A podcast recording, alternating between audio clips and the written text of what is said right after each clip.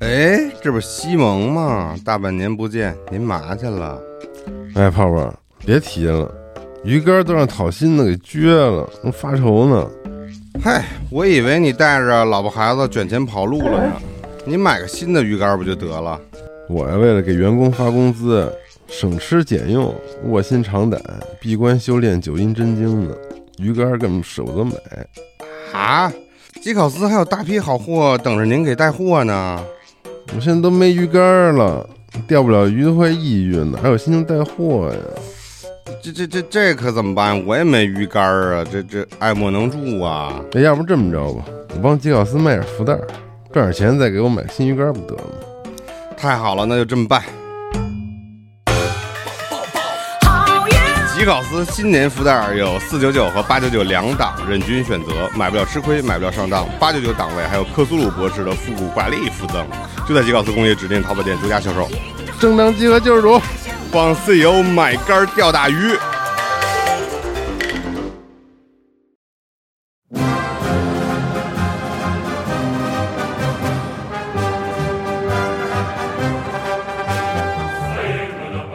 欢迎收听最新一期的《加流 Pro》专题节目，我是四十二。我是老歪，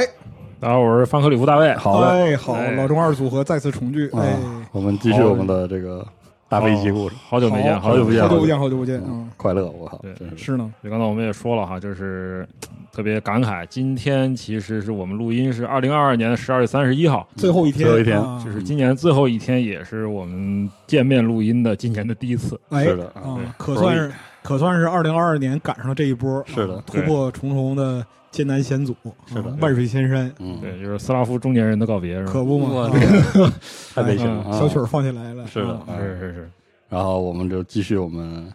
之前讲了一半的这个大飞机，大飞机。对图波列夫的故事，是的我们讲了两期了哈，今哎天是第三期，但是第三期呢，我跟大家先打个预防针吧，就是说咋了？你也有这个冒犯人的顾虑了，是嗯对吗？呃，也不是，啊就是说这一期的内容比较的，就是过山车一般啊的，对，就是说可能前半是飞机，后半可能会更多的讲一下当时的一些历史背景啊，好，嗯，就是是一些他们遇到的，因为他们这一期我们会讲到他们遇到的一些特别问题，对啊，这是他们历史上这个设计局的历史上最艰难也是最奇特的一个时期。嗯哎，那么其实我们之前书接上文哈，我嗯们之前讲到了，呃，上一期结束是在一九三七年的四月。哎，嗯那么这个历史阶段呢，就是苏联宣布它提前完成了第二个五年计划对嗯啊。那么它整体的国家迈向了工业化，然哎是的后普及了基础教育、中等教育啊，然后它的城市化开始突飞猛进了。是，呃，同年呢，三七年，其实对于图波列夫来说呢，他的这个团队其实非常的忙。他团队里头呢，就是说安特四十二啊，这个就是老白，不知道你在战雷里有没有啊？就是后来的佩八、哎，这个飞机，它的样机呢在接受调试和改进，已嗯经进入到就是说试飞验收的这个阶段了。嗯其实这个飞机是由佩特利亚科夫主导，后面会讲这个人哈，嗯，这个人也很重要，非常非常重要。是的，这个安特四十二这个飞机，其实它的初期的需求提出来是什么时候呢？是一九三零年，嗯特别早。三零年的春天呢，就是苏联空军的这个技术部，他就把这种新式轰炸机的这个初期的需求提交给，所以我们之前也说过，它简称叫茶机啊，哎就是中央流体力学研究所。嗯那当时需要的这个，他们需要一种重型轰炸机，其实是特别划时代的。呃，怎么说呢？它的要求非常高，要求在一万一千米的使用升限呢，飞行速度最高要达到四百四十公里每小时。嗯，然后呢，航程要达到四千五百公里。因为哦当时的国际环境是这样的，就是说，第一首要的目标是伦敦，哎，呃要打击这个老牌帝国主义的这个首 都。先把它扬了啊。对，就是先把这个伦敦给完了，给给嗯给扬了。对，嗯大家这个可以回忆一下这个苏联红军建军的目目的，啊对它是一个向外攻击的这个进，攻性的军队进攻性的军队，是的，嗯而且这个是三十年代初哈，是的，啊，载弹量能达到四千公斤。但是呢，大家也知道，就是技术人员一看我扯淡吧， 嗯，有病是吗？嗯胡说八道， 给我一枪，嗯对，给我一枪吧。嗯说呃这个要求太理想化了，然是后的他的这个经过持续的打磨，图波列夫他的团队进行了很多的优化和合理化的建议之后呢，哎，三一年其实修订了这个需求啊，嗯由航空工业人民委员部呢进行了修订。哎比如说我们现实一点啊，嗯实用升限呢改成了七千米，还是还是比较高啊，还是比较很高了，对但是一万一千米属实离谱。离谱嗯。对，当时很多技术上，比如增压座舱啊这些东西还是在是验证，是吧？然后最高的飞行速度呢，就降到了每小时二百五十公里，嗯然后哦航程呢就是一千五百公里左右，嗯一千五百公里左右。那么这个用处，它就不是说我要打击远方的这个， 就是说想象中的敌国的大城市，嗯嗯嗯，而是在红军的纵深突破的时候呢，用于深入敌后，哎，定点去轰炸这个敌人的战略目标。嗯然后它还有一个特点就是说，它要求火力，它的自卫火力要非常的强大，嗯，就是它有大量枪炮来保护自己。因为当时轰炸机本身在护航方面还是有一些就实际的技术上的限制，战斗机飞不过那个，飞不了那么远， 是哎 对它飞不了那么远，续航不行。嗯所以当时有那个我们之之之前说的子母连环机这个东西，其哎实对也对对是在这个需求上面出现的。啊特波三这种怪对物啊这种这种怪飞机，就是说把这个战斗机的航程能尽量提提高一些。但是如果实在提不高的话呢，就不好意思，请轰炸机你自自己己来吧保护自己，自求多福。对啊，就是一定程度上它不需要护航战斗机。哎，然后到了三四年的六月二十六号，哈，一九三四年的六月二十六号呢，这个新式的重型轰炸机正式启动的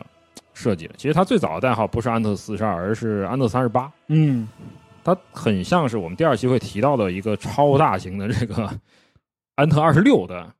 这个飞机的一个哦现代化的一个缩小的一个版本。哦，那么它的这个时候啊，三四年的时候，随着这个苏联空军、苏联地面部队的这个理论和实际的它的这个技术要求的迭代呢，它的嗯，技术要求又变了，嗯，又变了啊，改需求， 改需求，脑瓜子迭迭代完了完了， ，iteration 是吧？嗯坏 了，乙方的噩梦。乙方的噩梦。对，嗯然后呢，这个时候它的技术要求是高空高速，嗯，要求呢在一万二千米到一万四千米好家伙，的使用升限嗯，要达到每小时六百公里的速度，你是想怎么着我这是啊然后呢可以载弹五千公斤，啊，载弹五吨，哎呦，飞行两千公里。嚯，好然后啊其实又又变得不是特别现实了。是的，当时图波列夫的这个设计局，它的组织结构已经变得非常的庞大了。嗯，其实，啊，大家要知道，呃，一个人就是一个设计师，他是不可能说完成这么复杂的飞机的设计工作的。对，所以当时我们之前第一集也聊，他有若干名干将是吧？助手？啊，嗯那其实呢，就是当时设计局的全盘领导是图波列夫，嗯，而安特三十八这个飞机实际设计工作是谁呢？是由试验飞机设计部第一射击队的队长，就是佩特利亚科夫，哎，他来设计的。那佩特里亚科夫大的这个第一射击队，其实在这个局里是一个举足轻重的一个设计小队。嗯他在过去对设计特波一、特波三，还有马克西姆高尔基嗯，哎这些大型飞机的时候呢，它的作用是特别特别第一首要重要的。嗯怎么说呢？飞机的总图和重要的结构方案其实是由图波列夫自己来负责，嗯但是零件图都是由佩特利亚科夫和他的团队来出的。相当于这个哦落地的执行团对，队，落地的，对，就是说你出总图对吧？然后哎意图具体领导哦做给法，然后实际执行和细化，下边儿团队来做是我们来做。啊。那么又是一番拉扯啊，嗯就是互相就是抄一凳子互相打，就是你扇我一耳光，我扇你一耳光，嗯有本事枪毙我！啊哦对就是你要不还是给我一枪算了啊。对。那么最后呢，就是他的代号改为安特四十二，安特其实就是嗯图波列夫的姓名，他的一个荣誉称号。对安特四十二就是图波列夫局的四十二号飞机。嗯，那么他所以虽你然在这儿还有出场啊，那你是看啊，你看，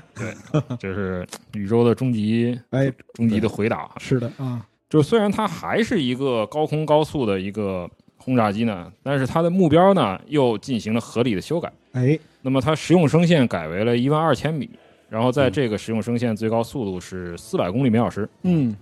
然后载弹量呢，它开始就是说可以放低啊，就是说如果你要远航程多载油的话，可以放低到两千公斤，嗯，但是希望啊最大载弹量还是五千 OK，公斤五吨。那么航程是一千二百到三千八百公里。嗯比如说嗯你既可以执行纵深战略目标的轰炸，也可以去轰炸对方的大型的这个嗯城市啊、短程的海高港啊强度轰炸也可以做啊，对，它其实就是从某种意义上来说呢，后来很多人称这种飞机为苏联的飞行堡垒。嗯嗯，大家知道飞行堡垒是美国的是的对幺对七哈，是的，为了让它达到这个性能要求呢，其实它的引擎必须安装四台带涡轮增压器的，就是米库林的 M 三四 FRN 引擎。嗯，每一种每一台引擎的功率是一千二百马力，嗯，但是这种引擎其实当时还处在研制阶段，哎，只是还没法大批量的稳定的供应给你。嗯所以样机用的是普通的 M 三四，它是带机械增压器的。嗯，那如上期啊，就是可能时间比较久，大家可能 返回去听一下上期的结尾所说呢，就是设计组最早是按照图波列夫的建议啊，在飞机的背上，机体的机背上面，还添加了第五台引擎。这个引擎是用来干嘛呢？驱动一个中央增压单元。哦提升它的这个整体的飞行性能。那么这台引擎曾经最早考虑的是，因为放在这个位置，你的这个引擎不能太大，嗯所以要用比较紧凑的克里莫夫的 M M 一百嗯啊这个引擎。那这一次呢，就是说第一设计队把所有的精锐都派出来了嗯。设计这个安特斯上，那他的领导当然还是图波列夫和佩特里亚科夫嗯，然后他的引擎舱的设计师是都是精锐啊，波波夫，嗯机翼是萨乌克，那机身呢，开始是由米亚西舍夫设计，嗯，然后是由一个叫内兹瓦尔的设计师设计，嗯后面我们会讲到这个设计师也非常的有名。哎，那飞行控制系统是索科洛夫啊，导航及航电系统还是科贝尔，嗯，科贝尔就是之前超远程哎，这些名超远程字，实验机，对这些名字，我们在前两期都略有耳闻。都都会提到，对是的嗯都已经提到，全都是当时苏联的航空界的顶尖的这些设计师。哎，那么图波列夫经过很长时间的审议呢，在三四年的十二月二十三号嗯，啊批准了这个设计方案。是的，然后三五年的一月三十一号呢，苏联空军又对它提出了一个新的需求，就是说我们是不是可以用它再改嗯再改啊来运送伞兵啊哦，，每一架希望能运送五十名全副武装的伞兵以及它的这个基础的一些装备。嗯出，难题啊对。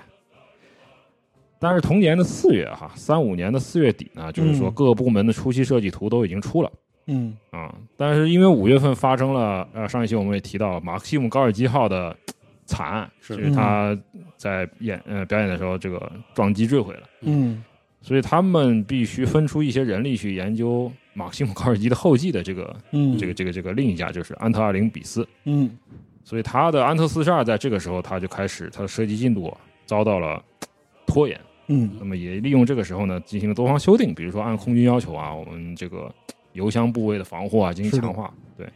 所以一直拖到什么时候呢？拖到三五年，一九三五年的十二月二号，嗯，才把安特四十二的全尺寸模型交给空军哎，啊去审阅。然后呢，所有的设计资料在十二天以后由茶几交给苏联空军技术部门，嗯，可算交稿了。嗯高算交了。但是有一个很大的问题就是，他们原来预定在三五年内哈、造出样机，哎，能飞的样机，但是因为之前拖延，加上它的这个模型和资料的审查，还需要很多时间，结果最后就是没能在一九三五年内呢把这个样机给造出来。啊，也正常。甲方需求改来改去，那可不嘛。就有辙没是辙这个所有责任都在甲方是吧？全对，所有责任全在甲方啊。当时就是图波列夫就应该给那个就是政治局画一个那个就是不可能三角，你知道吗？嗯啊，然后到一九三六年哈、又发生了新的变化，因为从这一年的一月六号开始，图波列夫其实呢，就是说他开始去中工业人民委员部的航空部门呢嗯，去任另一个职务了。哎，管事儿去了然后呢，在四月二十七号，佩特里亚科夫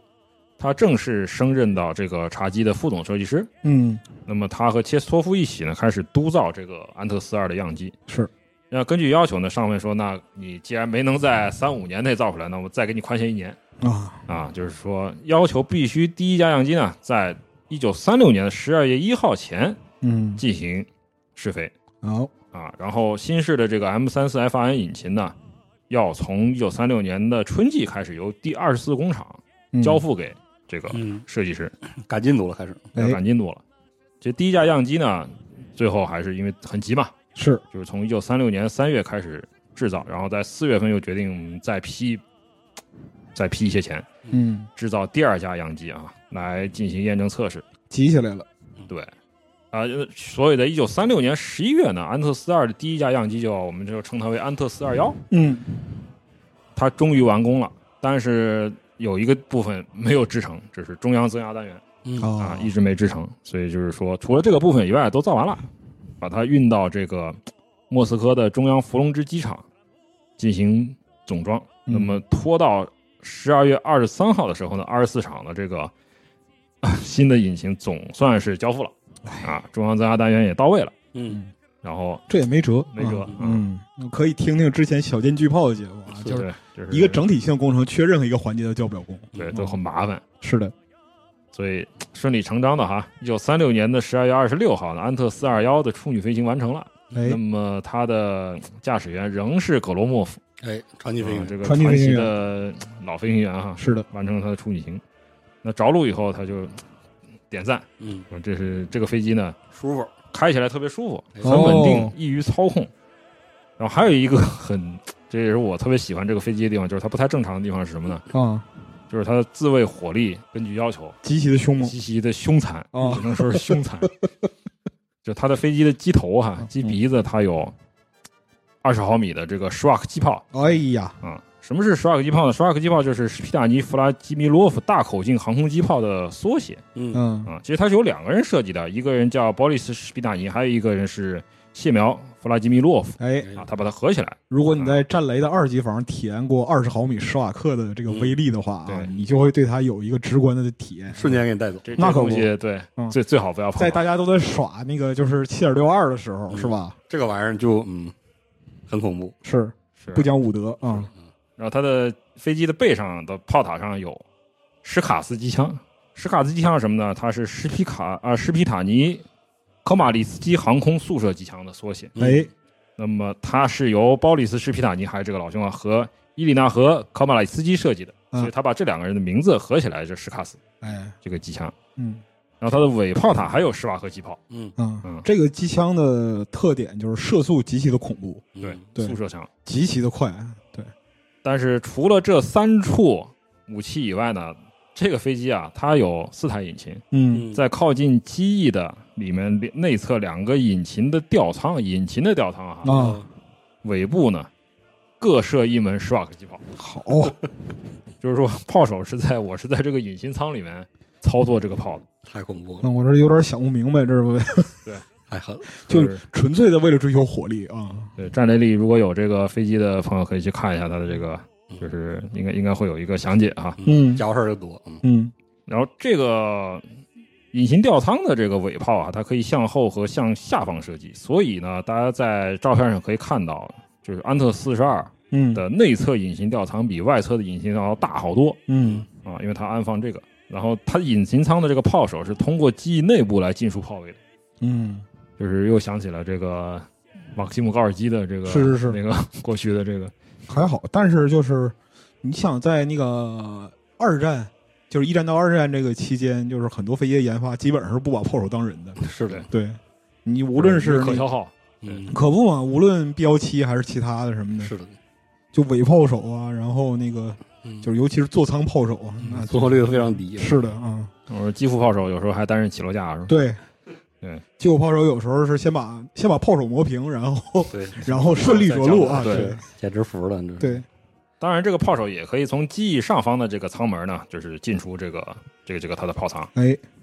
这个样机的炸弹舱里可以携带四千公斤的航空炸弹。啊，嗯机翼下方还左右还各可以悬挂一枚五百公斤的航弹，所以嗯，载弹量呢最高达到了五千公斤，五吨，其实相当行，啊相当行了。嗯相所以当它行的技术嗯怎么说呢，是相当平衡的。嗯呃，处女飞行成功之后呢，它继续进行改进，比如说啊，给引擎呢更新了新的这个水冷系统，嗯而中央增压单元的这些装置也安装到位了。但是在后面的十几次试飞里，为了安全啊，他们还是没有启用这个中央增压单元，哎我们就我们就直接用四个引擎先飞一飞。嗯所以，然后从三七年的三月二十号，第二年啊，后面一年的三月二十号起呢，因为茶几它的这个设施开始改造改建，所以呢，就是说安特四二幺的这个样机的飞行换了个地儿，嗯啊，换到了莫斯科州的波德里波德里普基。嗯波德里普基这个城市，就是说后来。呃，曾经改名为加里宁格勒哎，啊，啊，不是那个格尼斯堡啊，是是 另另一个加里宁格勒。呃对，然后九六年呢，正式更名来纪念克罗廖夫，所以这个后来改名叫克罗廖夫市。嗯然后最后有一个很可惜的是，在十四次试飞结束的时候，它在降落的时候把起落架给弄坏了嗯，啊，然后机体呢就部分受损，坏了，哎，部分受损，然后又耽搁了它后续的这个飞行。到了三七年的八月呢，苏联空军急了，说嗯，你这飞机怎么回事咋？回事啊？这都三七啊年这了，都三七年了是吧？嗯我们三零年初提的这个，你说三七年还在地雷是吧？可不，对，然后空军说你怎么加快试飞速度啊？因为三七年的八月十八号呢，在图西诺要进行航展，嗯航展呢，其实当时苏联是想在航展上展示这种新飞机的嗯嗯啊，然后空军还特派了一个钦差的小组嗯啊来催办，过于了监是工，对嗯过来监工，在八月一号就是正式的验飞试验收试飞开始启动了。那测试期间呢，大家测试过发现，哎，我如果不启动这个中央增压单元的话，飞机嗯最多只能飞到每小时三百六十公里嗯啊，啊，不及工厂测试的这个工厂测试的时候是每小时三百七。哎，但是，一旦启用了这个中央增压单元呢，它航速就达到了每小时四百零三公里哦，啊，初期的这个成绩相当好，效果显著，相当好。虽然呢，就是出于安全考虑啊，没有它最终还是没赶上这个图西诺的航展，嗯但是上面只是说，嗯，可以说我们以后要为这个飞机安装更强力、更好的，就是米库林后来进一步更新研发出来的 AM 三四 FRNB 嗯，这个新式的引擎。那么其实呢，最后发现这个新的引擎哈，它的性能指标虽然好，但是它的故障太频繁了，啊而且它的寿命特别短，不堪特用啊别啊短，嗯不堪用。最后呢，被迫在三七年的十月十八号呢，它这个盛世验飞就告一段落嗯啊，正式怎么说呢？被迫暂停吧。嗯嗯，它一共飞了六十三次，一共飞了六十三次，再试也试不出什么花样但来是也输不出了，花样来。嗯那就嗯开始进行微调。微调呢，主要是把燃油储量增加，然后嗯载弹量呢，就是说放在我们保持三千公斤的载弹量的前提下呢，这个嗯航程可以达到三千公里。最后发现啊，就是测试证明发现，嗯，这个飞机还是非常有潜力的。嗯它的一个最大的特点就是它的这个高空性能其实实现，它能在八千米至一万米的实用升限呢实现高速飞行。嗯，而以当时的这个技术指标各国的这个单引擎战斗机来说呢，就是说追上去不太能有效地进行嗯对它进行拦截，爬不上去打不过，对，爬嗯上爬不上去你也打不了啊。爬九千米开始喘了，已经是啊对，，然后几门史瓦克是吧？嗯，就等着你呢就，等着你呢。对，嗯而且呢，它的稳定性特别好啊，内部也相当比较舒适，工作嗯环境相当棒。哎，但是呢，他发现了一个很奇怪的问题，就是从这架飞机试制开始，它就有一个特点，嗯，是什么特点呢？越改进就越他妈难以操作。火一开始还挺 好看啊一开始还挺好，啊，越改就越是完。嗯就有点像就是一座史山是吧？就是我们 review 了以后，不断往上，不断往上堆啊，对，越整然后越就越完越越整整越越那个，嗯就是各种 crash 对，嗯然后那个，而且就是说，不但越改进操作性越差，而且稳定性也会也在下降。嗯而且啊，中央增压单元启用了以后呢，这些劣化会被放大，嗯好家伙，会被放大。大家说我操，别这样嗯说，以后要不我们试试看，等更好的引擎来了，我们把这套东西去了嗯，嗯，啊，不是很想要，是不是很想要的。多了一个功能，摁完之后更差了，对，真是挺牛逼的，感觉是超越时代提出了就是材料学没法解决的结构性问题，那么与当时同时期的这个英美的四引擎的重型轰炸机相比呢，可以看到哈，就是我们的当时同步比较的话，一个是英国肖特兄弟公司的斯特林，嗯另一个是美国波音的 B 幺七空中堡垒，这个他们已经同时在怎么说呢，实用化了。是的，其实这可以看出来啊，安特四十二的技术水准其实并不逊色于这些飞机。嗯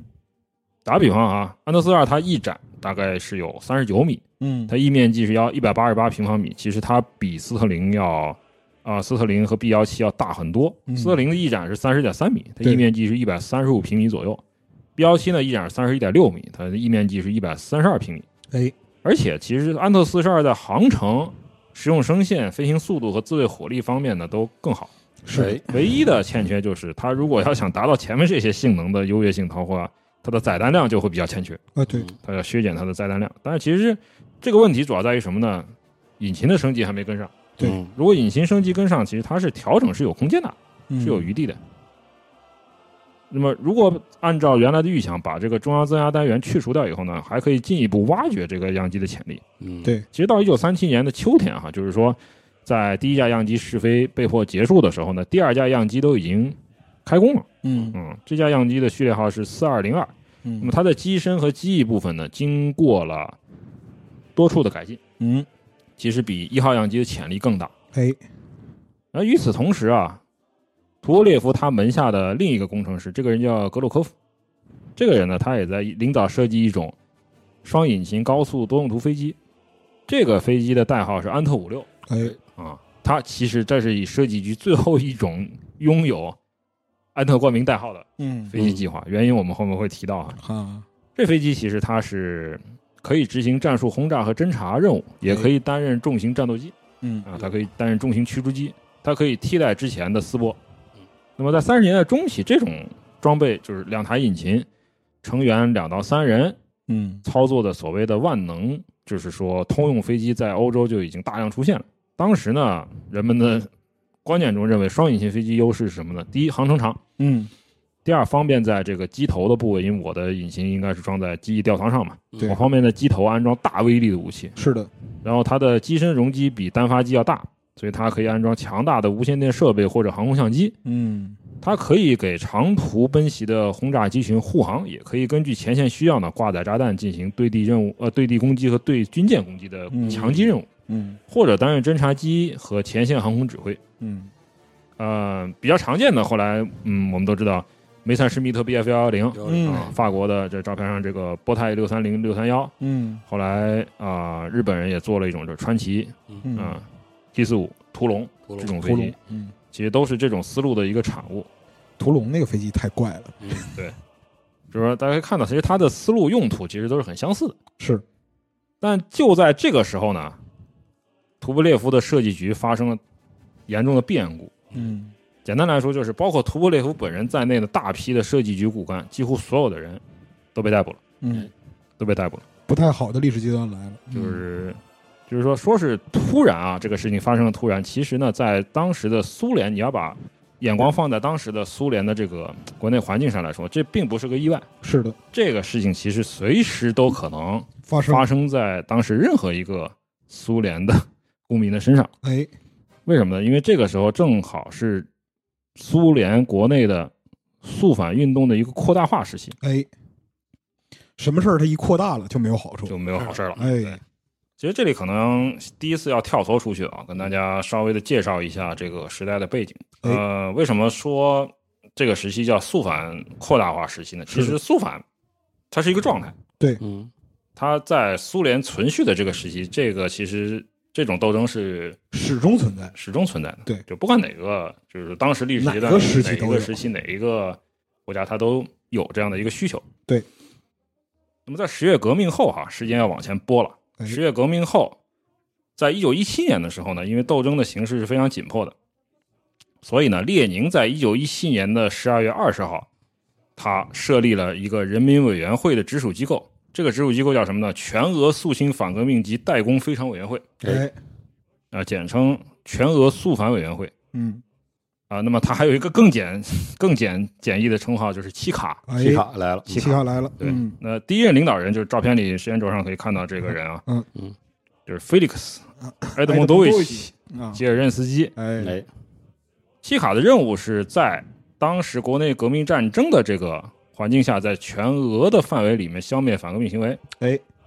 制止这个代工行为和破坏行为。是的那么还有就是逮捕、审判、惩处破坏分子和反革命分子。哎，那在内战结束后哈、嗯，那么契卡他在一九二二年的二月六号更名了，他更名为俄罗斯苏维埃联邦社会主义共和国内务人民委员部附属国家政治局。嗯，嗯，很长啊，名字很长是的那么它的简称叫格别乌，嗯戈别乌，哎，格别乌。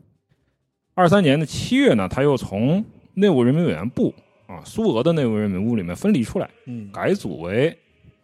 苏联人民委员会附属国家政治保卫局。嗯，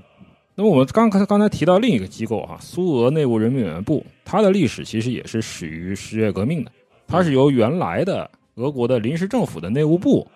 改组的。嗯那么它属于什么呢？它隶属于俄罗斯苏维埃联邦社会主义共和国人民委员会。嗯那么他掌管的主要是民兵、警务、内务部队和监狱部门。嗯在一九三四年的时候呢，苏俄内务人民委员部和刚才我们提到的苏联人民委员会附属国家政治保卫局合并，嗯他成立了全联盟内务人民委员部，嗯，就是苏联的整个的，对对内务人民委员部啊。当时因为他的这个当时的部长啊，就是说称为人民委员，嗯所以内务人民委员当时的第一个苏联的内务人民委员是谁呢？这是亨里希·格里高利耶维奇·雅格达，雅各达同志嗯，就是照片上这位这个人，啊哎，他其实是一个犹太人，是的，他出生在雷宾斯克，嗯对，在一九三四年啊，就是啊，苏联内务人民委员部成立的同一年呢，这一年的十二月一号发生了一起震惊苏联乃至国际的一个大的事件。哎嗯当时呢，一个名叫列昂尼德·瓦西里耶维奇·尼古拉耶夫的一个无业青年，哎他居然携带了手枪，啊，进入了联共部列宁格勒周围办公地点，就是斯莫尔尼宫。对，嗯进斯莫尔尼宫对，当时时任列宁格勒州委第一书记啊，谢尔盖·米洛诺维奇·基洛夫，哎，被他刺杀了，刺杀了，在这里射杀了。这是很著名的基洛夫事件。基洛夫遇刺事件，嗯那么这起事件呢，其实就是说，他也是众说纷纭哈嗯，到底是为了什么什么情况？但是呢，有一点大家不可以忽视的是，基洛夫这个人，他自一九三零年的联共部十六大以来，他一直是中央政治局委员，是他的，是党内的一个重要领导人。哎，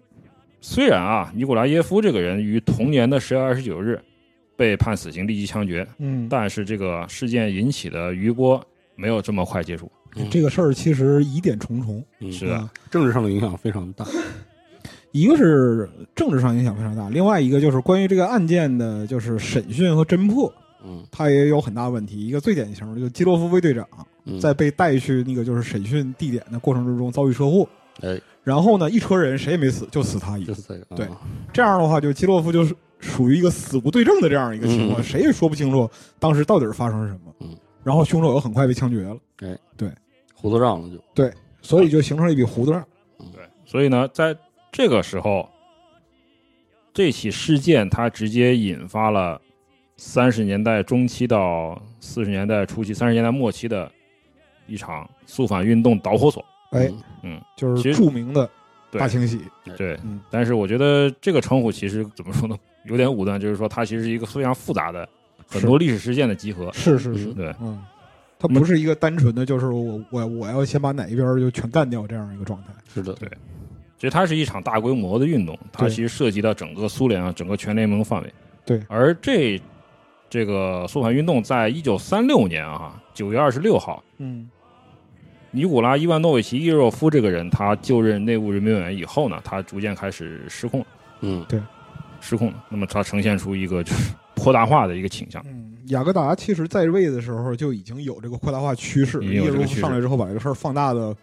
难以收拾的地步。对，嗯非常的难以控制，是的然后就是进入到一个相当于相当混乱的一个状态。对，在这个风暴中呢，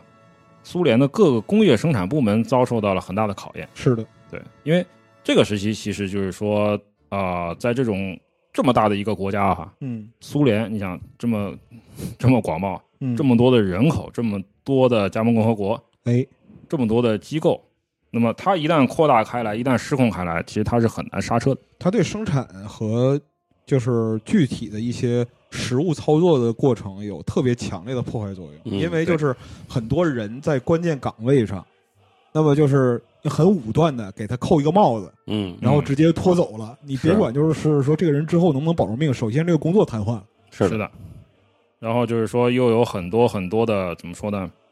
啊、相互的牵扯，然后就造成了苏联整个我们单说它的工业吧，嗯，就是一个等于是一艘巨大的船，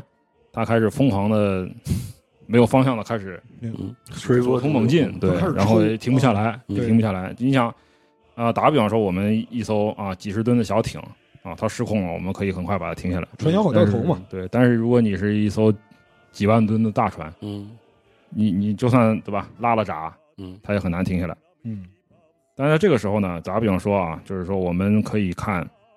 就是在之前的我们在特三四的这个节目里呢，因为有篇幅限制哈，其实呢，当时这个节目我们也有一段其实是原来准备的稿子是涉及这一段历史，嗯但是呢，就是说因为限于篇幅呢，当时没有过多的讲。那么暂时我们可以偏题多说一下啊，就是说有助于听众了解一下这个特殊时期的，就是说这个苏联扩大化对苏联的工业生产造成的破坏怎样的破坏？破坏对嗯那么一个例子其实就是对波特快速坦克和特三四中型坦克做出了决定性贡献的哈尔科夫蒸汽机车制造厂嗯啊，第一九零设计局，嗯，他们的这个技术工作者和工厂管理者他们的命运。嗯那么这家工厂的全名是共产国际哈尔科夫蒸汽机车厂，就是三六年以后呢，其实它正式名称是幺八三厂。嗯如之前的我们的这个特三四的这个电台所说啊，嗯特三四的坦克的研发其实是很多很多技术工作者和工厂管理者的一个共同的结晶。是的，嗯我们之前说，啊、柯什金他是特三四之父，哎其实有更多的人对他做出了决定性贡献。是他的研发其实是始自这个幺九零设计局总设计师阿法纳西·奥西波维奇·菲尔索夫这个人，他从一九三五年开始构想的这个幺三五计划。嗯那菲尔索夫其实他是一个苏联的坦克工业史上你绕不过去的一个重要的人物。嗯这个人呢，一八八三年生于俄国的比尔江斯克，嗯那么他青年时期就读于德国的米特韦达高等技术学校和瑞士苏黎世理工学院。嗯一次大战期间呢，他返回了俄国。内战结束以后呢，曾经在夏诺夫格罗德和尼古莱耶夫的苏联国营工厂担任技师。嗯那三零年，其实他已经被捕过一次，他是涉嫌他说破坏生产，哎说他的效率低没有啊，并被判处这个五年徒刑。但是呢，很快在一九三一年的九月呢，就是国家政治保卫总局决定说把他派到哈尔科夫的共产国际机车制造厂工作。当时呢，这家工厂和列宁格勒的布尔什维克机械制造厂并列为苏联两大坦克装甲车辆的生产企业。嗯菲尔索夫他的主要贡献在哪里呢？在这里，他主导了对波特二坦克的改良。哦嗯，波特二坦克大家知道，它是由美国这个呃苏联从美国进口的这个克里斯蒂 M 一九二八对坦克基础上生产的一种装有小型的炮塔和火炮的一种快速坦克。是在菲尔索夫的改进下呢，研制出了安装大型炮塔和二零 K 型四十五毫米坦克炮的波特五哎快速坦克，三三年投产。呃，然后在一九三五年，他又领导团队成功研制了波特五的发展型波特七，嗯他获得了红旗勋章。哎啊，这是这是对他来说一个很大的荣誉了。那么在设计波特七的时候呢，菲尔索夫意识到，就是波特坦克这个系列，它在火力和防护力方面已经达到了自己性能的一个极极限限了，对，波特奇就是极限了，就改进余地所剩无几。是，那么他计划在保留这种行走装置的基础上，我要设计一种更大的新式坦克，可以装更厚的装甲和威力更好的火炮。哎所以后者的口径在他的构想中至少要达到七十六点二毫米。哎其实这已经是很走在时代前沿，因是为那时候是的西班牙内战还没有发生。对对，然后就是当时坦克的总体应用的战略战术，其实也都是在发展和摸索嘛。是，然后包括说是当时装甲军的主流仍然是有众说纷纭的这种战术方式，比如说是的轻型坦克的应用啊，嗯对然后重炮怎么用，类似于这种。对当时还有就是比较，嗯，怎么讲呢？就是各种各样的观嗯点吧，比如说那个就是坦克没有必要装那个特别大口径火炮，嗯，是对，这这都有。但是他其实就是说，他的眼光其实是非常超前的，是的，而且他看到哈，当时波特五和波特七的引擎其实是米库林 M 1 7 T 嘛嗯，M 1 7 T 的引擎，它这种汽油引擎是三十年代初期由航空引擎改制而成，原本它其实是仿造的德国的宝马六型航空引擎，它技术上老化了，而且呢，第一它很不经济，嗯对耗油很多；第二就是打被击中以后呢，很容易起火，汽油嘛，很容易起火。嗯但当时呢，好在他厂里的柴油机专家，这个人是谁呢？康斯坦丁·费德洛维奇·切尔潘，嗯。他正在带领团队研制一种新的轻量型的高速柴油引擎，可以满足他这个新式坦克的需求。哎，所以在大家可以看到，切尔潘这个人啊，照片上这位就是说这个年轻人，他是希腊人后裔。嗯嗯，他一八九九年生于俄国的叶卡捷琳诺夫拉啊、诺斯拉夫省。这个人呢，一九二四年就在哈尔科夫蒸汽机车厂担任设计师了。嗯这是青年才俊，二十是五岁开始担任设计师。这种新式引擎其实是从一九三二年开始研制的，到一九三七年的初步定型，就是著名的 V 二引擎。嗯著名的 V 二引擎，它是一种四冲程的十二缸啊微型液冷柴油机，转速在一千八百转每分时候呢，额定功率有五百马力，它的油耗小，而且呢，它七缸本体和七缸盖有铝材制导，嗯而且比较轻，对坦克的这个整体来说，它的这个使用压力和损耗呢都比较小。嗯那么这种引擎为切尔潘赢得了什么？或列宁勋章啊？哇嗯，牛逼赢了一颗嗯列宁，列宁这勋章很厉害，我非常厉害了嗯在与此同时，菲尔索夫的这个幺三五计划呢，在局里面已经被称为叫波特二零，波特二零，它在稳步的推进。当时其实呢，就是说这种坦克的装甲的最厚的地方只有二十毫米，它只是一个放大版的波特七。嗯但是这时候发生了，就天有不测风云嘛，是发生了一起严重的事故，就是幺八三厂，它就是哈尔科夫厂哈，在一九三六年春季发生了严重的质量问题。嗯那一线部队说啊，你这这个厂给我们运过来的波特七坦克，它的变速箱啊有不合格，嗯哦有缺陷啊，有最后最后就是说调查下来，它的缺陷数量达到六百八十七辆，好家伙，有点这个严其重实它确实基要本负上责就的是。全部都那什么，对，最后就是苏联摩托化与装甲车辆总局开始开始进行这个调查，你怎么回事啊？然后同年夏天呢，就把菲尔索夫的这个总设计师的职务呢给撤了。嗯由他的这个副手啊，副手就是尼古拉阿阿列克西耶维奇库舍连科呢，暂时代行他的这个任务。嗯然后，一九三六年的十二月二十八号呢，当时的苏联重工业人民委员啊，呃，很有名的一位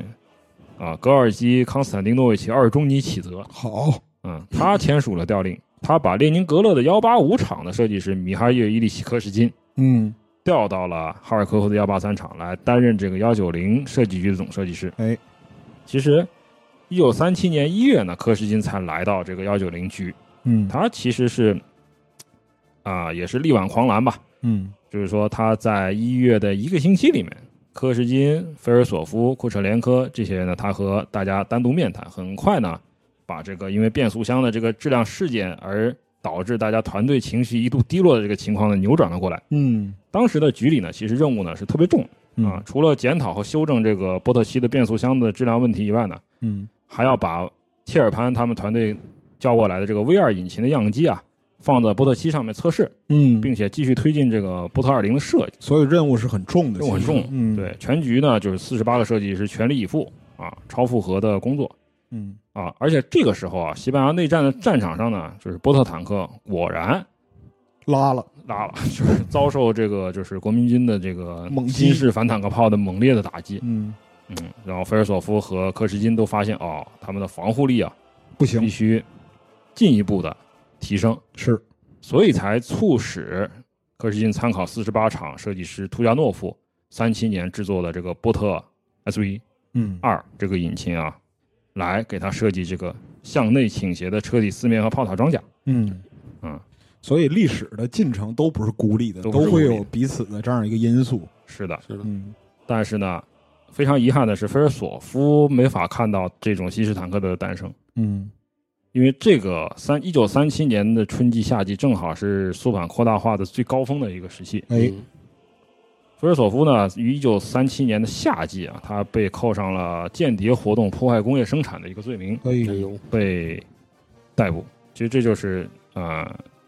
很可能是由于其他人的指认啊，哎或者是这种诬告啊。是的对，但是在这种混乱的情况里呢，就是没有人关心这个事情是不是真的，对而是以检举、揭发、为主处决对为主。嗯最后，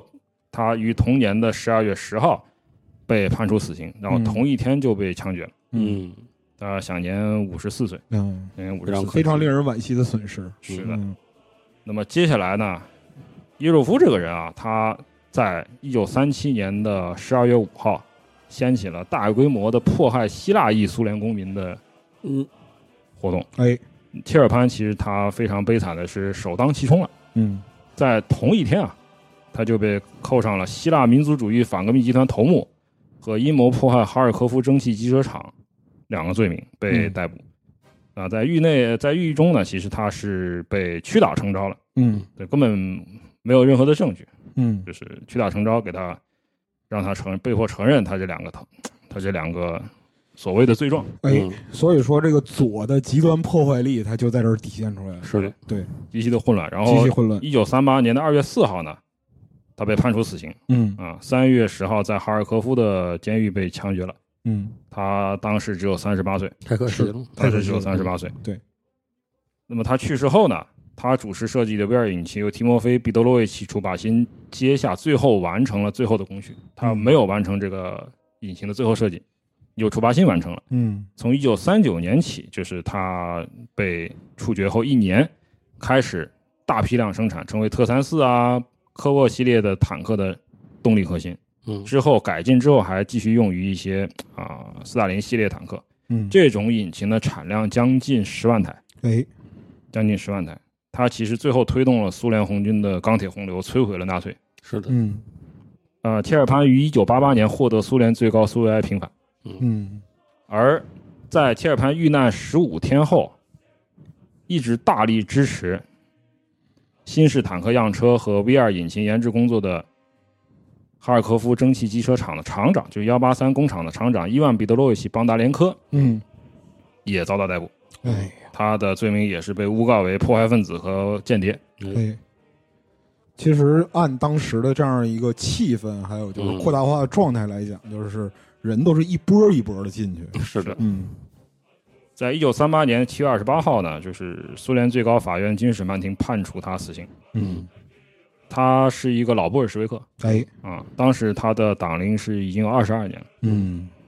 那么在被判死刑当天，他就被枪决了哎啊，享年是四十三岁，嗯你嗯看看，四十三岁。是其实所有的人都在那个时代就被一种无序的这种狂暴的力量裹挟着，是就的是说无法知道自己的命运。对就连第一任苏联任务人民委员雅各达这个人，他自对呀己也都不能幸免。嗯，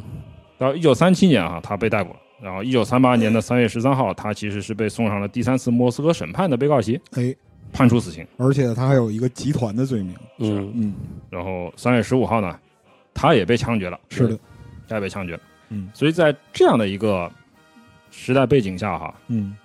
苏联航空与航天工业，你觉得大家觉得他们能幸免吗？好肯不了定不啊。会，不能幸免。嗯所以其实就在安特四二幺这个样机继续验收试飞的时候呢，图波列夫和他的手下的多名得力干将纷纷的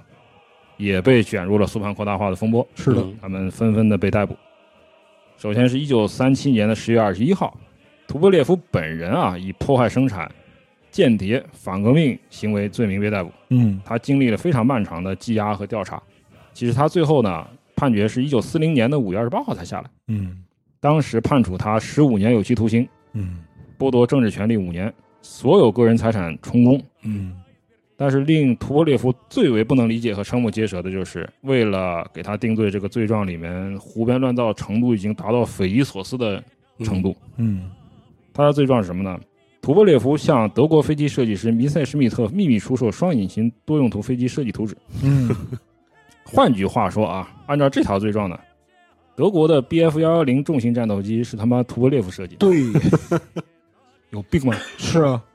嗯，太我多说了这多有病啊！是，还有就是，既然我都干了这事儿了，嗯，为什么才判十五年呢？是呢，是啊，你你还不如直接给我枪来一毙枪我呢，枪对毙啊我五分钟吧。是呢，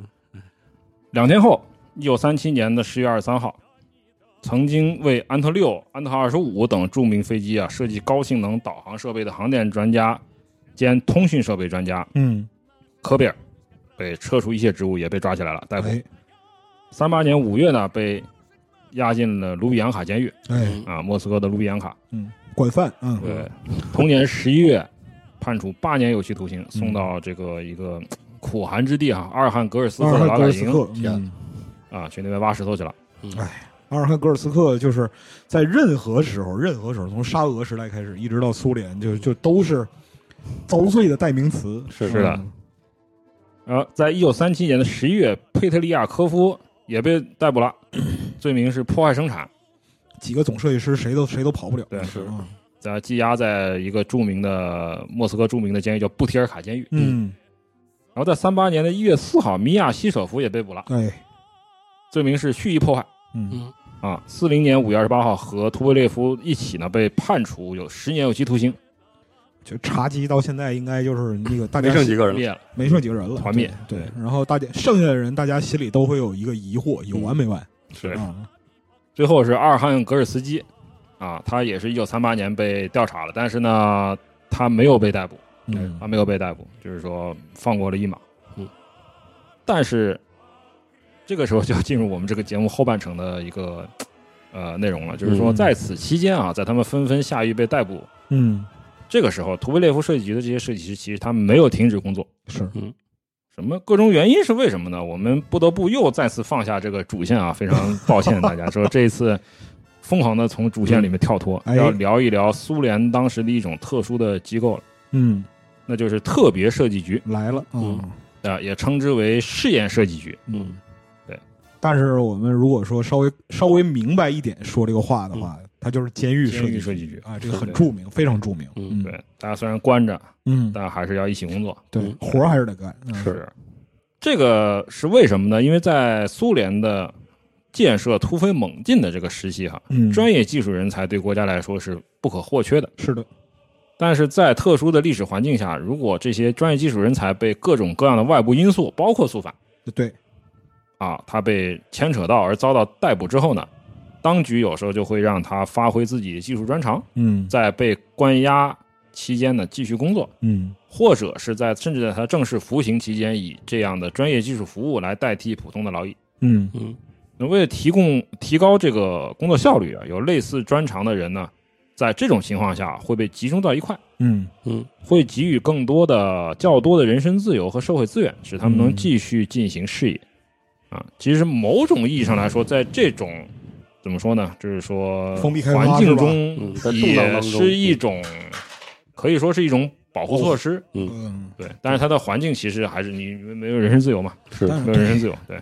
但是在当时这个扩大化的这样一个恐怖气氛下，对就真的是人人自危。是的啊，今天就是很多关于就是肃反，还有就是，呃，公民个人人身安全的这个苏联笑话，是其实就是从那个时候开始的。是的对。那么这个时候呢，其实就保住命嗯是首要的药物，对啊是其他的完了再说。是的，对。其实这就是特别设计局的形成背景。哎，早在一九三四年的这场肃反运动之前呢，其实格别乌嗯他就设立过一所大型的飞机设计特特别设计局。嗯它的总设计师是谁呢？著名的水上飞机及陆基战斗机设计师，这个人叫基米特里·帕夫洛维奇·格里高洛维奇嗯啊，苏联人的名字，我天哪！您现在已经念得很溜了。嗯对，嗯，那么在这个地方，很抱歉的跟各位听众说，我们再次从主线跳脱出哎去，呀，嗯介绍一下这第要不你一别说所主线了，咱们就对纯说支线全吧全支线嘛，这这这这这这一期都是支线任务，嗯啊，聊一聊这个特别设计局的来龙去脉。因为嗯，它是第一个大型系统的这个飞机特别设计局。哎，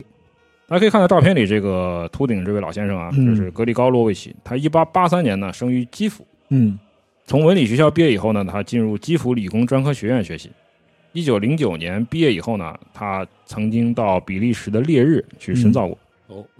那一九一一年啊，格里高洛格里高洛维奇呢，他前往圣彼得堡的这个舒淇宁飞机制造厂工作。嗯，他在这个时候对水上飞机产生了浓厚的兴趣。哎，在一次大战爆发前，其实他就试飞了自己的第一架水上飞机，就是 M 一嗯 M 一。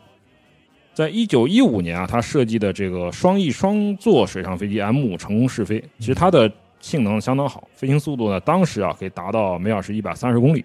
它其实是被沙俄军队给采购了、嗯啊，，用于侦察和辅助炮兵的观测。大家听过《小舰巨炮》节目，哎，大概对这个就是说 飞机对炮兵观测的这个重要性重要性是的，嗯，所以 M 五是由德舒淇国人的宁炮击没有什么效 果，对，就是嗯巨魔拉满。哎，对，其实这种飞机由舒淇宁工厂投入量产，一直使用到俄国内战结束后的1923年，哎，还在用啊。它的产量大概有300架。嗯那么在 M 五成功的列装以后呢，它还设计出发展型，就是 M 九。M 九其实比 M 五还要大，它既可以用于侦察，也可以执行对军舰或者针对沿岸的这个固定目标的轰炸任务。嗯它是从一九一六年开始服役，生产了将近五百架，产量已嗯经非常大。此外呢，它还设计出了世界上第一种水上战斗机哦，水上战斗机 M 幺幺，M 幺幺。但是它的怎么说呢？涉及的范范畴不只是水基，嗯也有陆基飞机。他在一战期间就开始尝试设计陆基的飞机了。那么在俄国内战期间呢，因为国内的局势非常复杂，然后是工厂呢不断的进行国有化，哎他就离开了圣彼得堡啊，在基辅啊、敖德萨呀、塔甘罗格、塞瓦斯托波尔这些很多工厂里面来回的辗转辗转，但他还在坚持设计和制造样机。嗯那么俄国内战落幕后啊，他到莫斯科，他当时是担任第一工厂设计局的总设计师。嗯二四年呢，设计出一一战斗机，就是一一其实就是一式战斗机，对嗯一式战斗机的意思。那么它其实当时有好多种一一战斗机，它设计的是双翼。对，那么在这个基础上发展成一二。那一二这种战斗机其实是它是一种性能非常优异的高速战斗机，是的啊，它的产量超过了两百架。它其实是苏联红军航空兵早期的一个，就是主力机争型夺制空权的一个主力机型。嗯那在一二成功试飞前啊，他其实本人他已经回到了列宁格勒，嗯他在这里领导创建了一个叫海军先锋航空局的这么一个机构。这些这个其实是为红海军航空兵设计高端试验型飞机的。嗯在之后的三年里面啊，他们其实他的团队为海军航空兵设计了很多种侦察、训练、攻击机，但有个问题呢，就是说这些飞机都没有进行量产。嗯全部都止步于原型阶段。为此，他一九二八年八月三十一号被格别乌逮捕了嗯你啊，原因是就是说你这个浪费了大量国家的资源金和资源啊，嗯对一架量产型都没拿出来，您在干什么啊嗯？是怎么吧回？事啊？然后他手下的五名资深设计师，包括试飞员呢，也都被逮捕逮嗯捕了，就是甚至他的大舅子也被逮捕了。好，虽然他大舅子只是另一家不相关的工厂的一个开车床嘛，哎啊，也被抓起来了，嗯被株连了等于对，是等于是被株连了。嗯在一年后啊，二九年的九月二十日，他的判决下来了，因蓄意破坏和怠工啊，判决格里高罗维奇呢十年有期徒刑。嗯然后他的这些同事啊，也是以各种就稀奇古怪的就随便安名的义罪啊嗯名判处有期徒刑甚至死刑啊。哎他们的这个罪名分别是怠工、蓄意破坏生产、德国间谍、日本间谍、波兰间谍好 嘛，啊，各各式各样，反正各安排都一遍嗯对对往对往对，上都扣安排安排往上明扣白了，属于是嗯所以这起案件叫什么呢？六三六四幺号案件，所谓的叫格里高洛维奇反革命集团事件，哎帽子还扣了很大，帽子啊是的很大。嗯但是这个判决下来之后，发生了什么呢？就是当时的格别乌主席决定，我们不执行嗯啊、对实际的这个量刑，嗯哎，不进行实际量刑。那格别乌主席是谁呢？这个人叫维亚切斯拉夫·鲁道夫维奇·免任斯基，嗯他决定对这些人呢网开一面。哎那缅任斯基这个人其实他是波兰人，他是一听八这个七名字四你年就知道对对出生在沙俄的一个波兰裔的贵族家庭，哎但他一九零二年就加入了俄国社会民主工党啊嗯，他是真正的一个老布尔什维克。老革命那十月革命后呢，他被列宁任命为财政人民委员。嗯二六年的七月，捷尔任斯基去世以后呢，啊、缅任斯基出任戈别乌主席。哎，那这个人其实呢 是个明白人，嗯是个明白人。说这魔怔人和明白人在处理同一件事儿上方式是完全不一样的。嗯是的，他研究了格里高罗维奇的案件以后，觉得不管你们是怎么样去判决他们，怎么看待他们，嗯但是我们在现在这个历史阶段，我们不能将这些优秀的技术人才就扔到劳改营去，是的，而是建议啊，就是他们都被关在布提尔卡监狱嗯啊，莫斯科的一个特别大的一个监狱啊。哎那么建议说，在布提尔卡监狱内部设立一个由戈别乌人员监管的特别设计局，嗯让大家所有的这些设计师在这里继续设计飞机。嗯于是呢，格别乌特别设计局就诞生了。哎这也得益于什么呢？布提尔卡监狱自己的一个条件，因为这座监狱呢，它的历史是很悠久的，它位于莫斯科，最早在16世纪就已经有文献记载。好那么在沙俄时期，它也是全国首屈一指的大型的一个中转监狱。是的，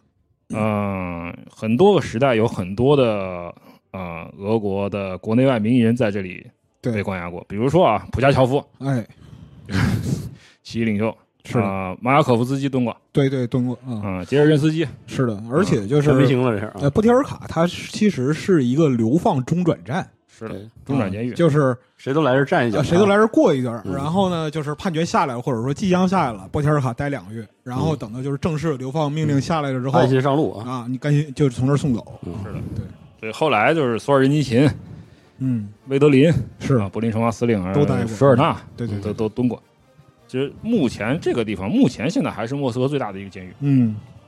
那么在特别设计局设立的时候呢，因为在这个时候有更多的原本属于这个海军先锋航空局的技术人员被抓、被嗯逮捕，所以他的这个在监狱里的这个设计局的团队迅速的扩大。嗯，就是为了格别乌设计局的扩大，我们再抓一些海军航空兵的那个设计师来吧，就这样。人越来越多，是啊，所以由格里高洛维奇本人担任这个局的总设计师，嗯所以他的局长啊，局长是格别乌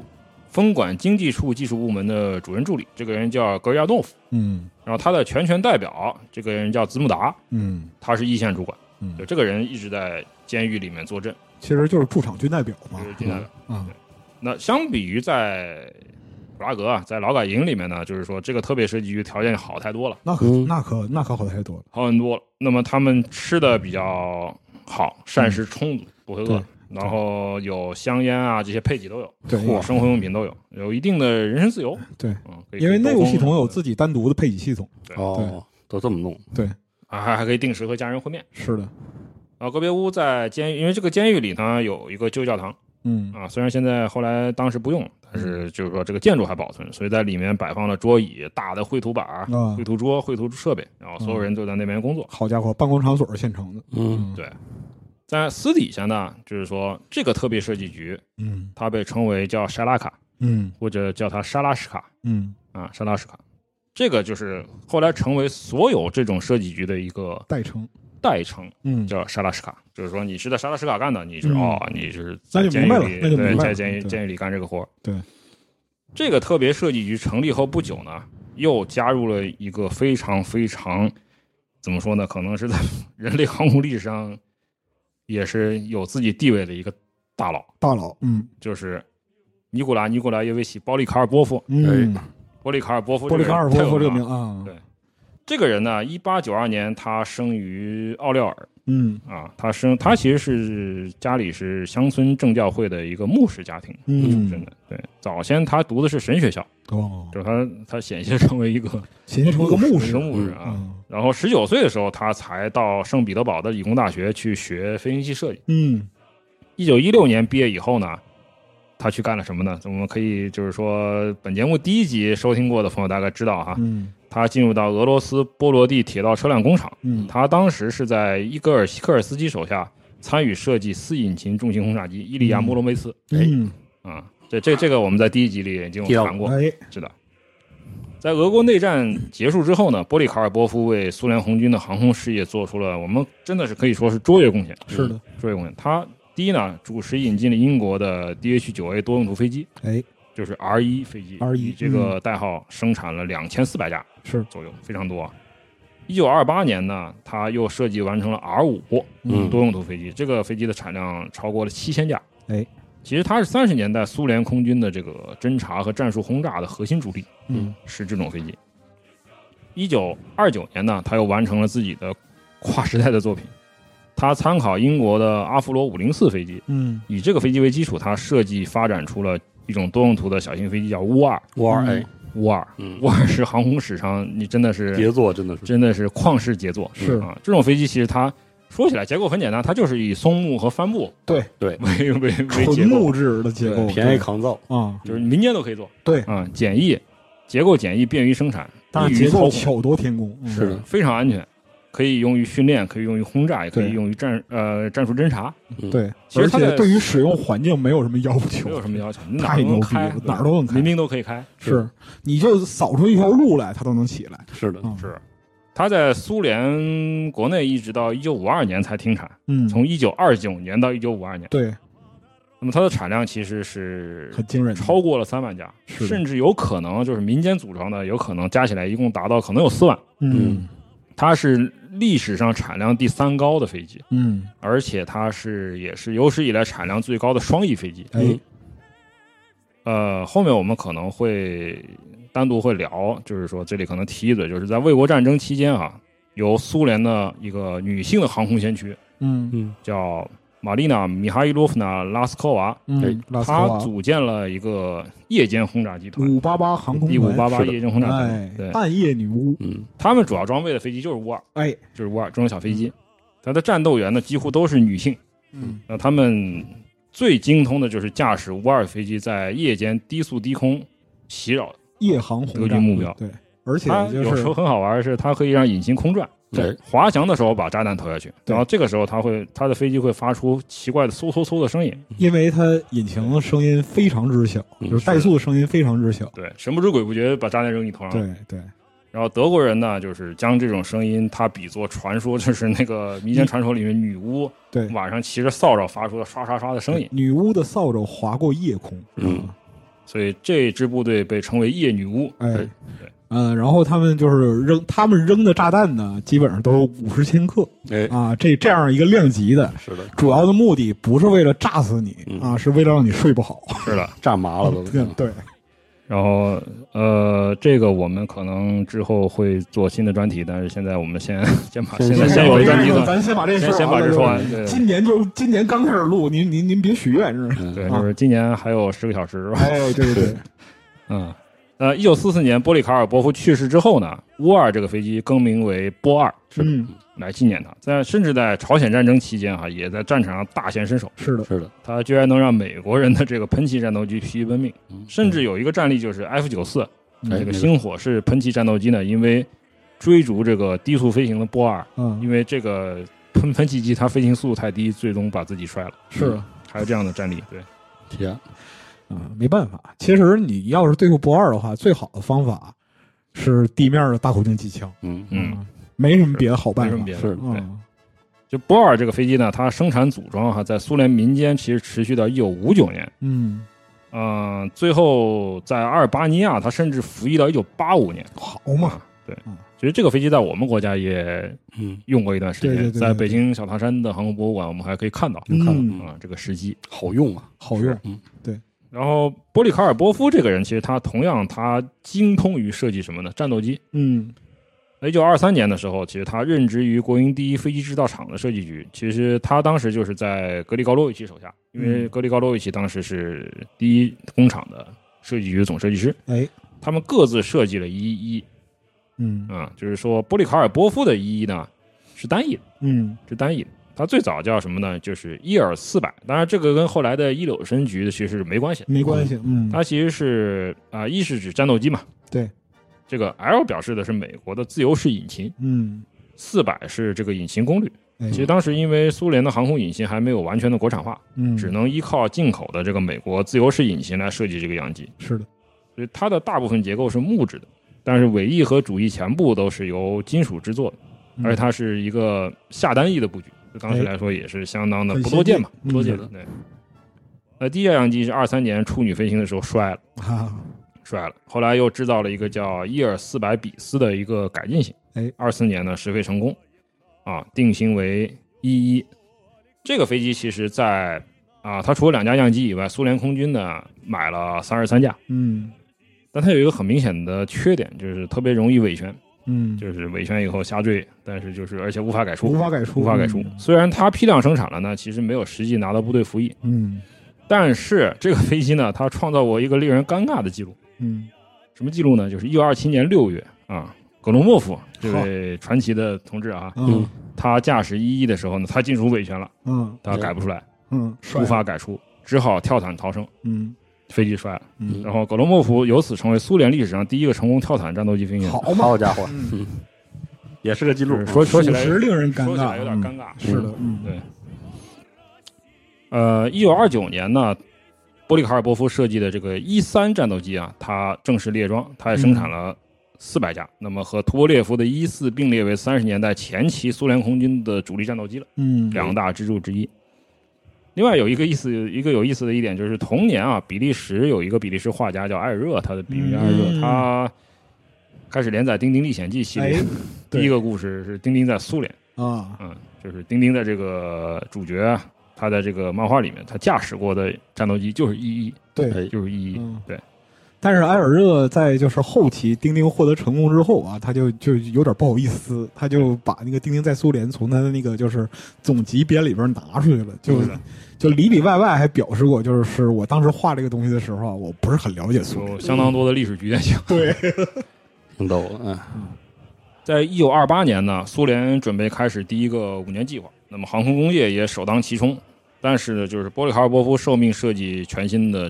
一六战斗机，哎，但是呢，出现了一些问题。呃，客观来说啊，给他的设计的时间特别少，嗯，需要他在一九三零年劳动节让向样机进行献礼飞行。哎，嗯，什么事儿赶上献礼不是特别好，你知道吗？尤其是技术性的工作，是得的，尊重科学嘛，是。嗯，那这种计划过于仓促，肯定不现实嘛。对，就是说，设计师当然没法按时完成设计和试制，是的，但是为此呢，就是波利卡尔波夫在一九二九年的十月嗯，就为此被捕了，就是遭说拿不罪出来，嗯拿不出来，拿不出来，拿不出来怎么办？拿抓出起来来扣帽子，间谍扣，帽子，对是的，他被控代工和法规，哎，然后和他共事的四百多名设计师、技术人员也同时被逮捕好家伙，或者被迫接受审查。嗯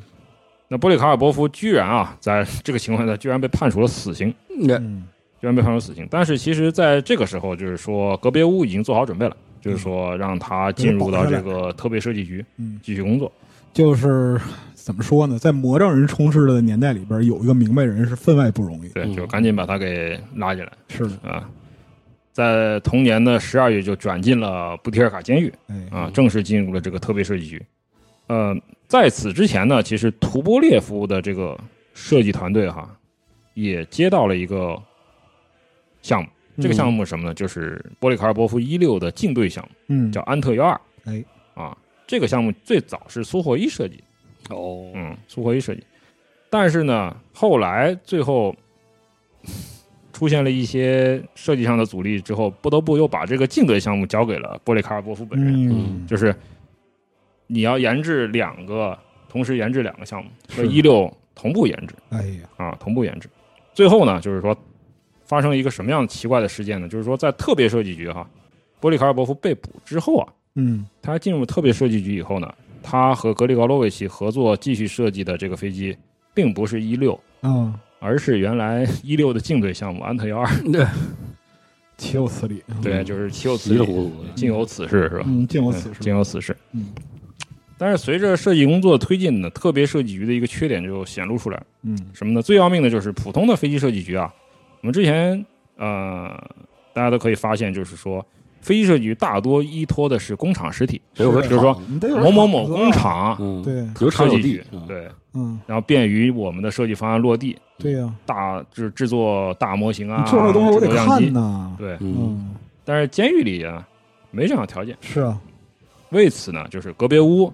在一九三零年初啊，在莫斯科军区的伏龙芝中央机场，嗯就是以前的霍迪卡机场，嗯，设立了一个很小的飞机工厂嗯啊，四面用铁丝网给围起来啊，，让警卫来看守，就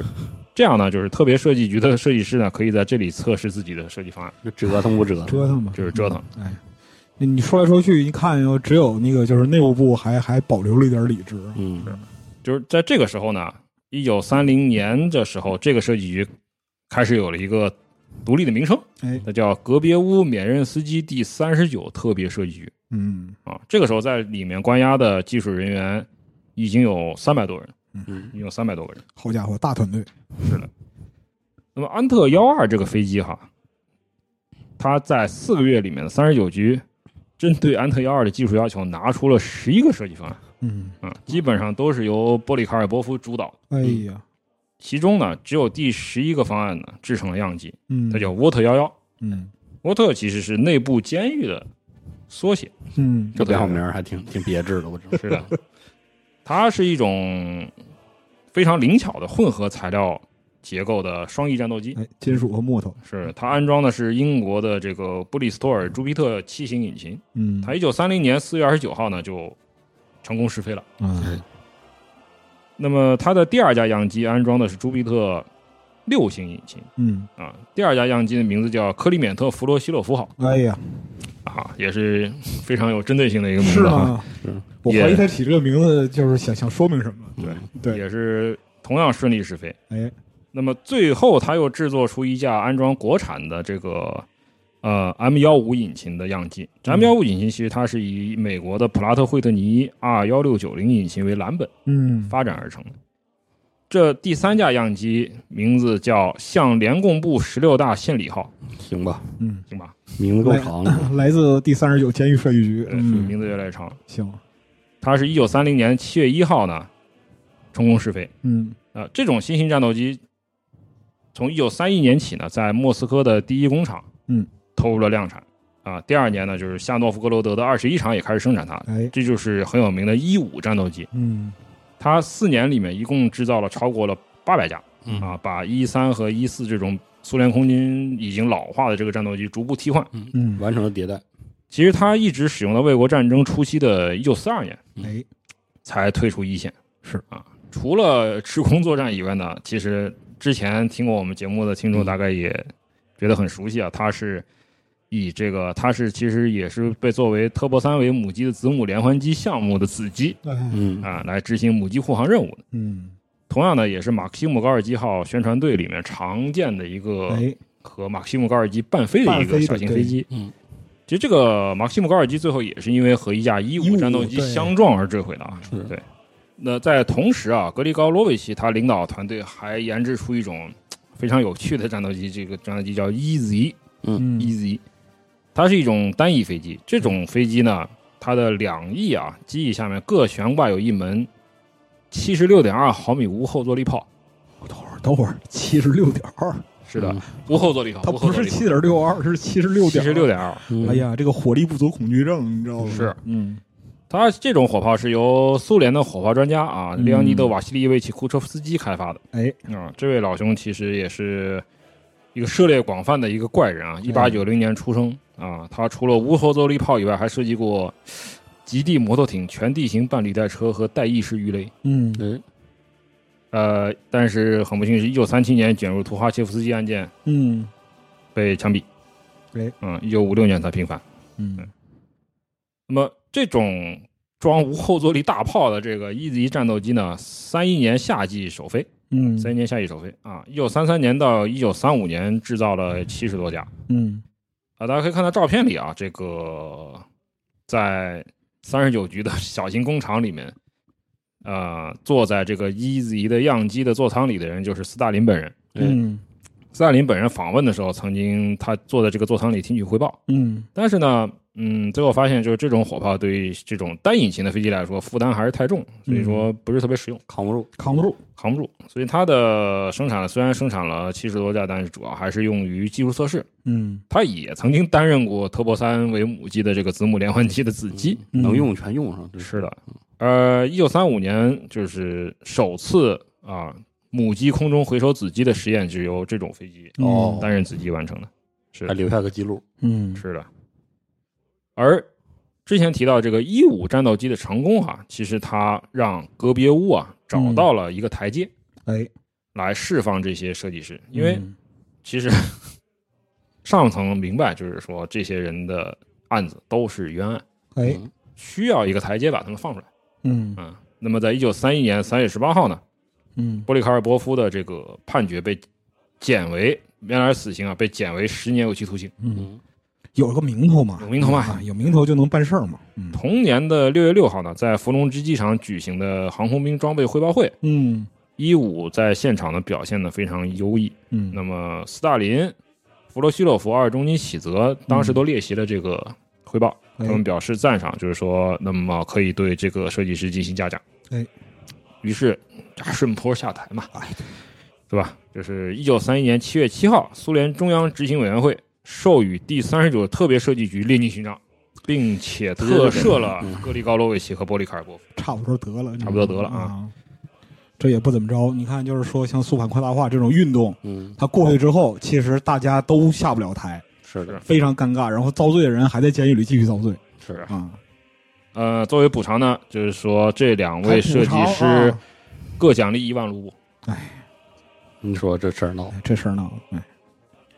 但得到特赦以后哈、格里高洛维奇继续在这个设计特别设计局领导工作，因为还有很多人没有被、被被特赦，那么这个设计工作还要进行。没办法，嗯，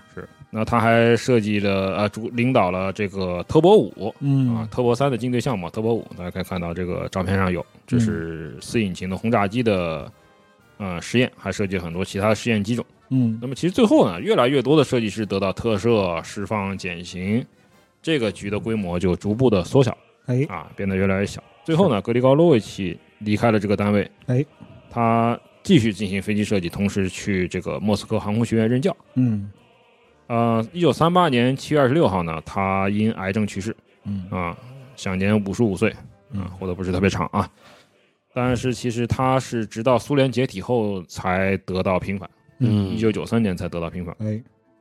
而波里卡尔波夫在被特赦之后，他的经历呢也是非常坎坷。嗯他被特赦后，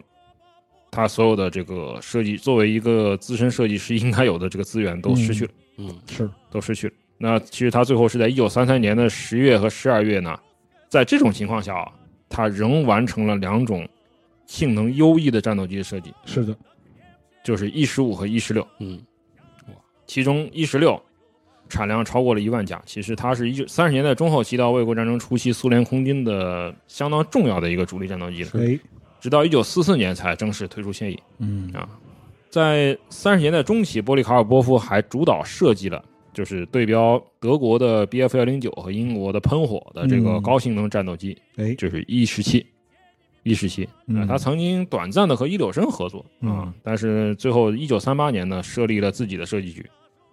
呃，在一九三九年完成了 E 十五的发展型，就是 E 幺五三，嗯一幺五三幺五三还是挺 是的挺牛逼的，幺五三算是那个时代最后是就是双翼机最后的骄傲，属于是是的，而在这个时候，他开始设计一种全新战斗机，就是说希望用这种战斗机把 E 幺五和 E 幺六全部替换。嗯这种新式飞机叫 E 六十一，嗯一六十一，这是从一九三九年就开始设计，但是呢，呃，一九三九年对他来说也是非常嘖不幸的一年，是就是同年呢，呃，伯里卡尔波夫因公前往德国出差，哎嗯在他出差的时候，他的设计局所在的工厂厂长啊，帕维尔·安德烈耶维奇·沃罗宁啊，设计师彼得·马西里耶维奇·迪门杰夫和设计师米哈伊尔·格里维奇嗯联手设立了一个新的设计局。嗯嗯拦着他啊，联手设计了新的设计局，嗯，并且带走了波利卡尔波夫设计局的所有的设计呃技术人员，好家伙，并且把他的项目也都带走，都带夺走了，哎呀，把 E 六十一夺走了。格里维奇将 E 六十一方案交给了谁呢？阿尔乔姆·伊万诺维奇·米高扬啊，啊，他是苏联国内和对外贸易委员安纳斯塔苏霍夫汉内斯·米高扬的弟弟，哎，他的政治背景很深厚，背景深厚，是的，是的，这种新机型后来更名为二百式战斗机，就嗯是一二百啊，获得了首肯。最后是以米高扬和格里维奇两个人的名义投入了嗯量产，这就是米格一。一个对一，米格一啊，其实这就是米格设计局正式亮相是从这儿来的。对，但是波利卡尔波夫回国以后才发现啊，我的设计局没了，没家了，被人偷了，这属于是啊，家没了嗯，怎么回事？啊可可能不太礼貌，但是世界名画波利卡尔波夫在德国是吧哎，对对对对对，但这样不这样，说实话就是。米高扬实在是有点儿，是吧？有点那有个，点儿那那个个，实在是有点儿那这样个吧，对对，他最后只能暂时在幺五六厂和第一工厂的设计部门任职。嗯最后就是说，作为补偿呢，四零年九月在第五十一厂内部给他开了一个非常非常小的一个设计局，而且这家工厂也非常小，嗯它没有制造生产能力，连正式的办公室都没有。嗯但虽然环境不好，但它还是研制出了高性能的一幺八零、嗯，一幺八五嗯战斗机啊。其实它也涉猎双引擎的重型战斗机和对地攻击机，嗯所以后人有时候称之为战斗机之王是啊、一个当之无愧。幺八五在同时代的性能里边非常强悍，嗯嗯是，